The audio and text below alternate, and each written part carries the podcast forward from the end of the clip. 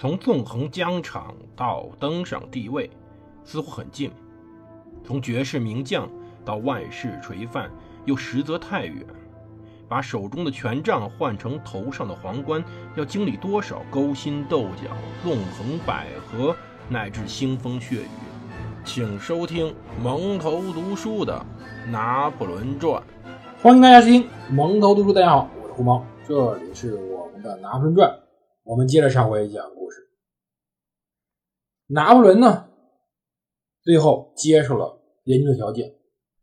他决定自己去当厄尔巴岛的皇帝，或者说厄尔巴岛的岛主。他离开了他熟悉的枫丹白露宫，在一八一四年四月二十号，他带着十四辆马车、一队骑兵护送。夜晚，他到达了七十英里外的布里亚尔。他给老婆写信说：“再见了，亲爱的路易斯，爱我，想想你最好的朋友和儿子。”他接下来六天。先后在纳维尔罗阿纳、里昂、洞子尔、圣卡纳旅客过夜。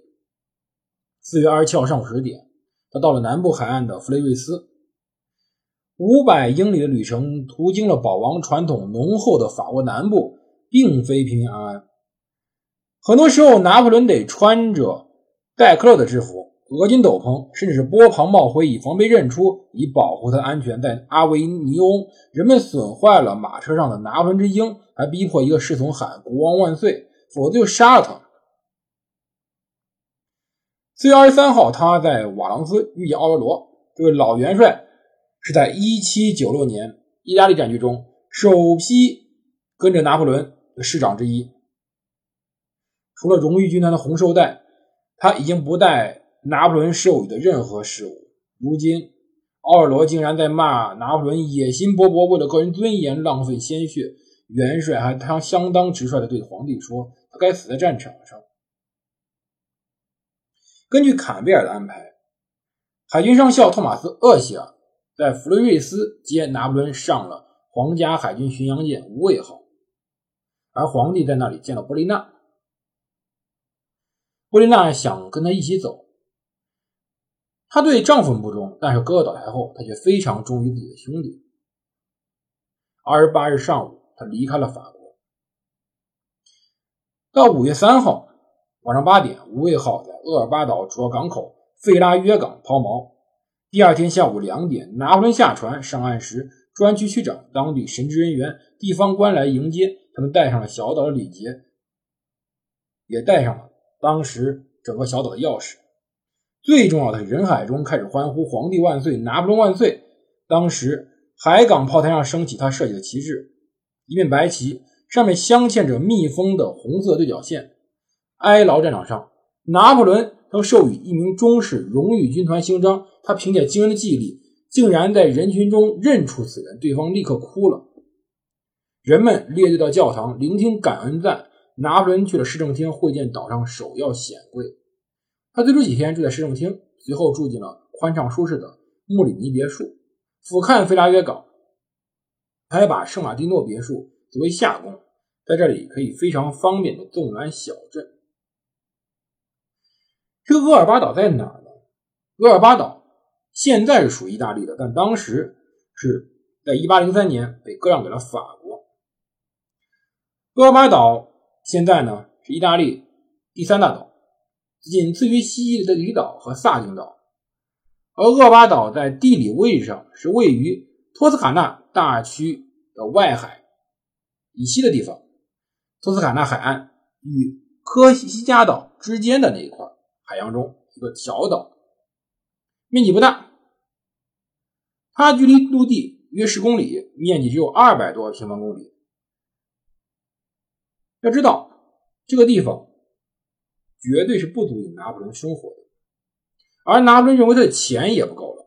他从法国带来五十万法郎，而斯库佩里斯给他二百五十八万法郎，马伊玛丽路易斯也给了他九十一万法郎，他的钱呢还不够四百万。根据枫丹白露条约，理论上他每年可以得到二百五十万，可是波旁王朝实际上一个子儿都没给他。一八一四到一八一五年，厄尔巴岛总税入分别为六十五万法郎。九十六万法郎，可是，一八一四年，拿破仑的民生、军事、家庭开支已经有一百八十多万法郎了。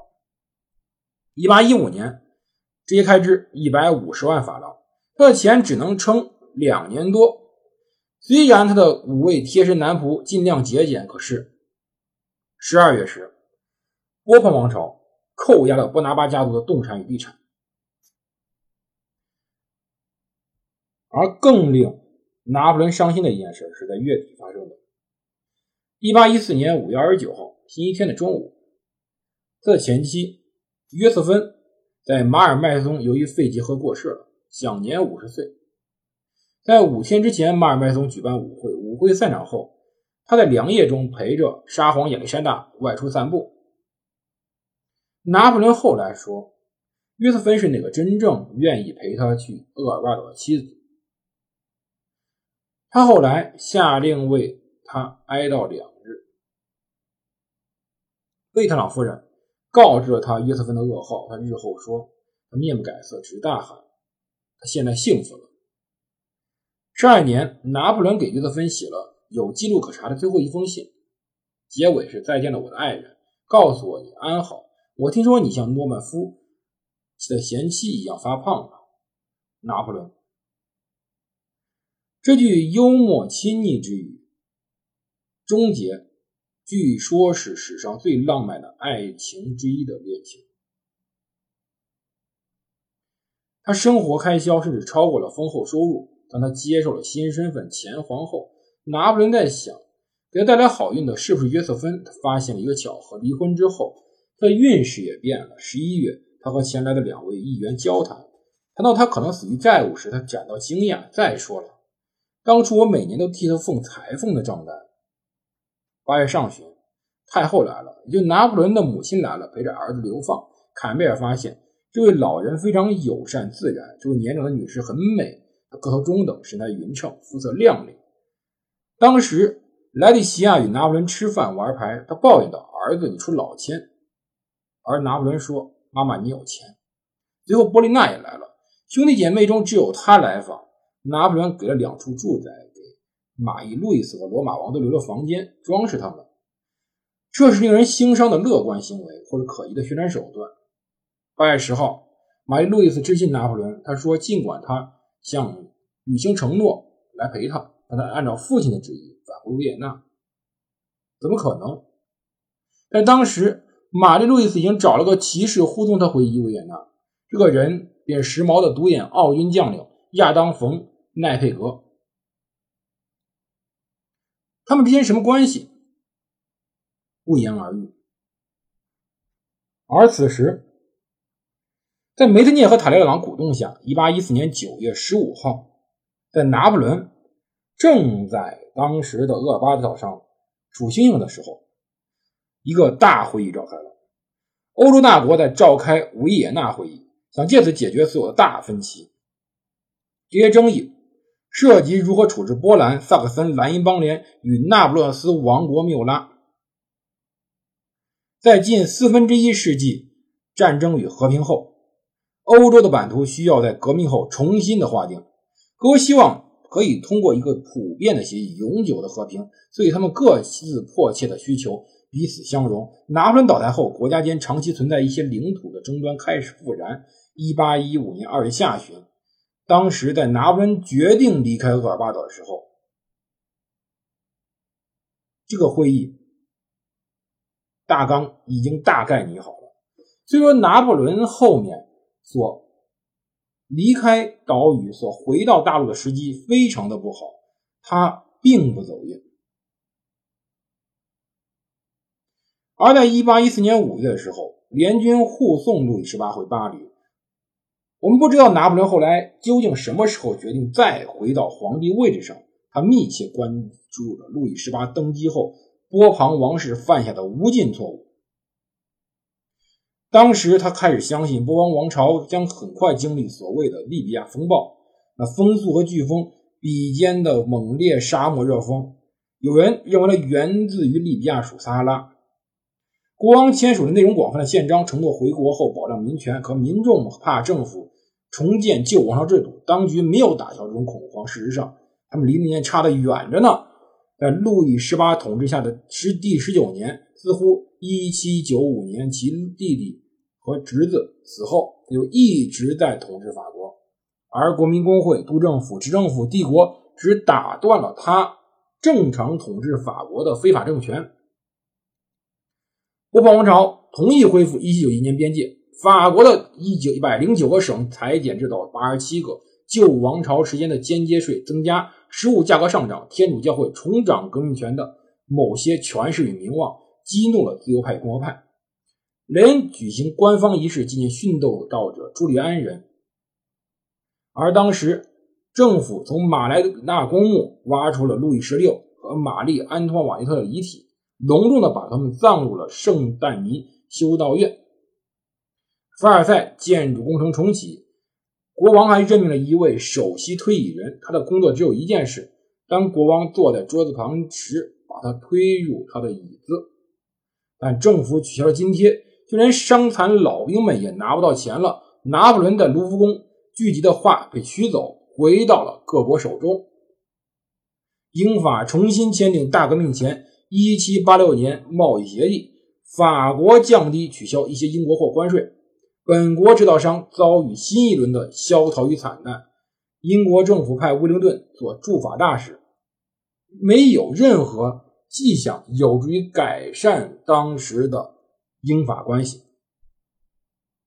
军队对于威灵顿的任命火冒三丈。这时候，国王正在把个人的感受置于国民情感的对立面。